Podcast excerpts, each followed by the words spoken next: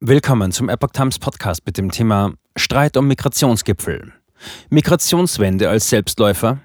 Länder vermissen im Kanzleramt das Problembewusstsein. Ein Artikel von Reinhard Werner vom 1. Februar 2024. Ein Vierteljahr nach der Einigung auf Eckpunkte einer Migrationswende regten Vertreter der Länder im Kanzleramt einen neuen Migrationsgipfel an. Ziel sei es, Umsetzung und Erfolg der vereinbarten Maßnahmen zu überprüfen. In Berlin sieht man jedoch dafür keine Dringlichkeit.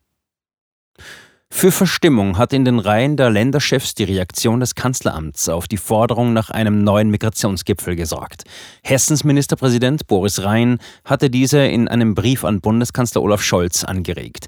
Der Sinn dahinter sollte eine Evaluierung sein, inwieweit die im Herbst getroffenen Vereinbarungen erfolgreich umgesetzt seien und wo noch Optimierungsbedarf bestehe. Wie Bild berichtete, hat Kanzleramtschef Wolfgang Schmidt-Rhein gegenüber daraufhin zu erkennen gegeben, dass man dort den Sinn eines solchen Treffens nicht erkennen könne. Immerhin, so die Begründung, seien die Asylzahlen mittlerweile doch wieder rückläufig. In einer Regierungsschalte zwischen Rhein und den Chefs der Staatskanzleien soll es zu Irritationen gekommen sein. Der Bundesregierung sei attestiert worden, die Problematik nicht in ausreichendem Maße ernst zu nehmen. Immerhin habe es im Vorjahr einen Zustrom an Asylsuchenden gegeben, wie seit Mitte der 2010er Jahre nicht mehr. Dabei kam es zu einer speziellen Konzentration auf Deutschland. Hier sei die Zahl der Geflüchteten um mehr als 50 Prozent angestiegen, während sie in anderen EU-Ländern rückläufig gewesen sei. Ein Drittel aller EU-weiten Asylanträge sei 2023 in Deutschland gestellt worden. Dazu liege die Zahl ukrainischer Kriegsflüchtlinge bei mindestens einer Million. Zudem sind laut Bild etwa 200.000 abgelehnte Asylsuchende ausreisepflichtig. Ein erheblicher Teil davon profitiert jedoch von einem Duldungsbescheid. Bevölkerung sind Ampel keine Lösungskompetenz mehr zu. Mit der Einschätzung, dass die Bundesregierung einen zu indifferenten Zugang zur Asylproblematik habe, stehen die Ländervertreter offenbar nicht gänzlich allein da. Dafür sprechen die Ergebnisse eines vom Zentrum für Strategie und höhere Führung des Allensbach-Instituts präsentierten Sicherheitsreports. Auch über diese berichtete Bild. In diesem ist die Rede davon, dass mehr als 80 Prozent der befragten Deutschen der Ampel nicht mehr zutrauen, die Flüchtlingskrise noch unter Kontrolle zu bekommen. Auch das subjektive Sicherheitsempfinden der Menschen habe deutlich abgenommen.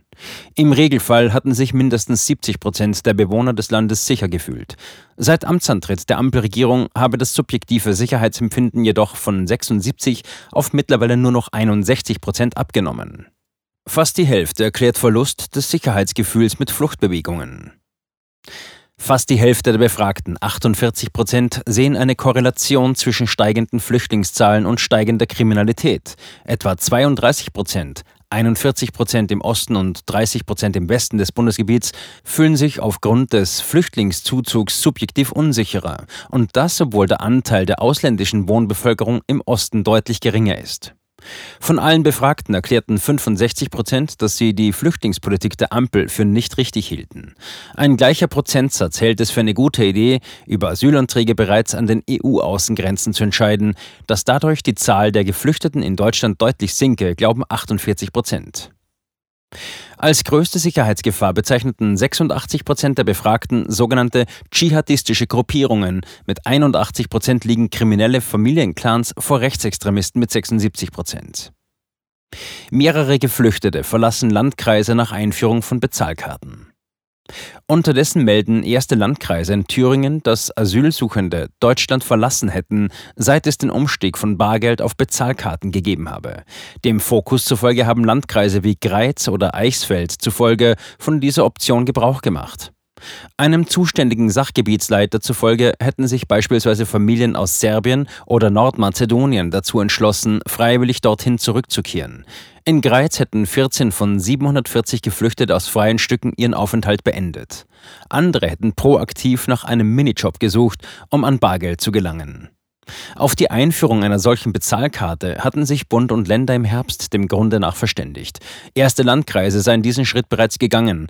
Auf die Mastercard wird ein Teil der den Betroffenen zustehenden Asylbewerberleistungen geladen, im Regelfall 300 bis 400 Euro im Monat. Die Asylsuchenden können damit einkaufen, allerdings ausschließlich im Landkreis, in dem sie untergebracht sind. Reisen oder das Überweisen von Geld in die Heimatländer sei dadurch nicht möglich. Auch Kredite können sie damit nicht zurückzahlen. Hilfsorganisationen wie Pro Asyl weisen jedoch auch auf Schwierigkeiten beim Deutschlandticket hin. Die Aufladung setzt zudem ein persönliches Erscheinen voraus. Länder müssen Teilnahmewunsch bis März äußern.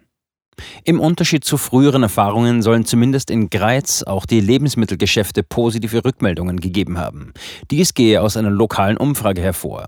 Frühere vereinzelte Testmodelle waren noch mit Klagen über Bürokratie und hohen Verwaltungsaufwand verbunden. Dieser soll jedoch auch in den Landkreisen nun geringer geworden sein. Auf Bundesebene ist für die Einführung eines solchen Systems jedoch eine europaweite Ausschreibung erforderlich.